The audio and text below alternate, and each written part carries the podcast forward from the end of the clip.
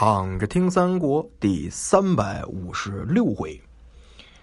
上回呢，我们说到曹丕是尽起大兵啊，往东南开打。那东吴这边呢，也有探子探听到此事，就报告给了国家。这些近臣呢，就慌忙的启奏吴王。说现在魏王曹丕亲自乘驾龙舟，提水陆大军三十余万，从蔡营出淮，必取广陵渡江，来下江南。这个太厉害了，怎么办？孙权大惊，赶紧的把文武百官召集起来就商量。顾雍就说了：“说现在主上跟西蜀联合啊，咱们可以写封信给诸葛亮。”让他呢从汉中起兵，让我们一块儿来面对这个曹丕的南下。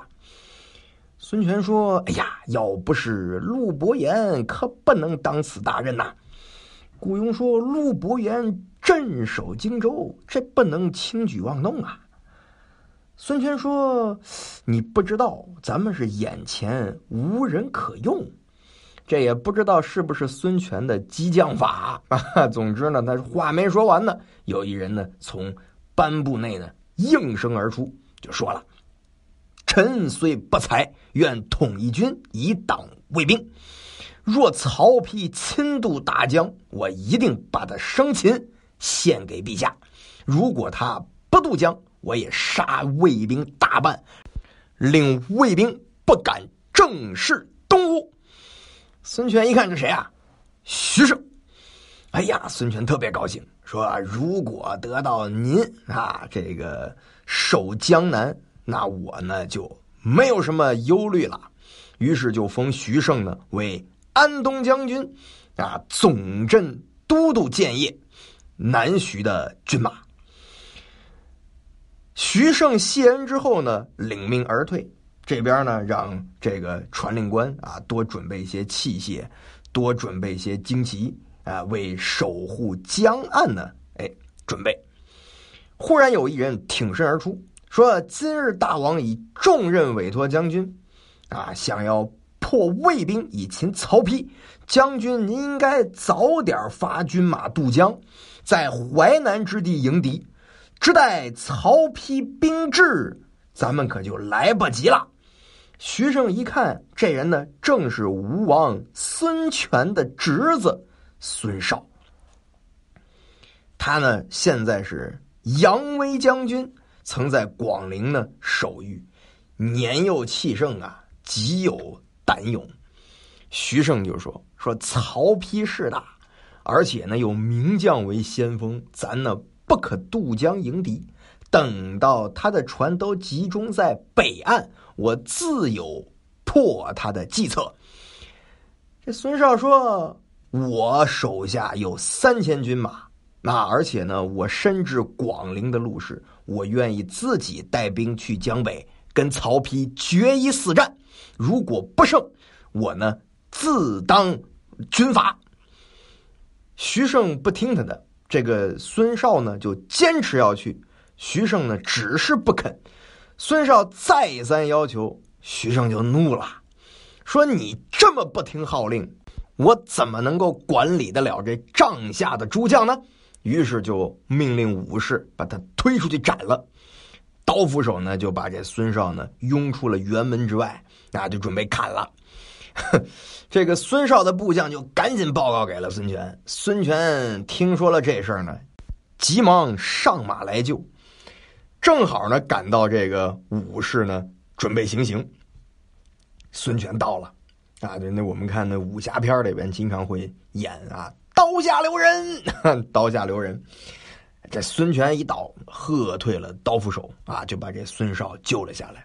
孙绍呢也是估计真害怕了啊，他就哭着就跟这孙权说：“说我往年在广陵，我深知地理。”你不在那儿跟曹丕厮杀，等到他下了长江，东吴就完了。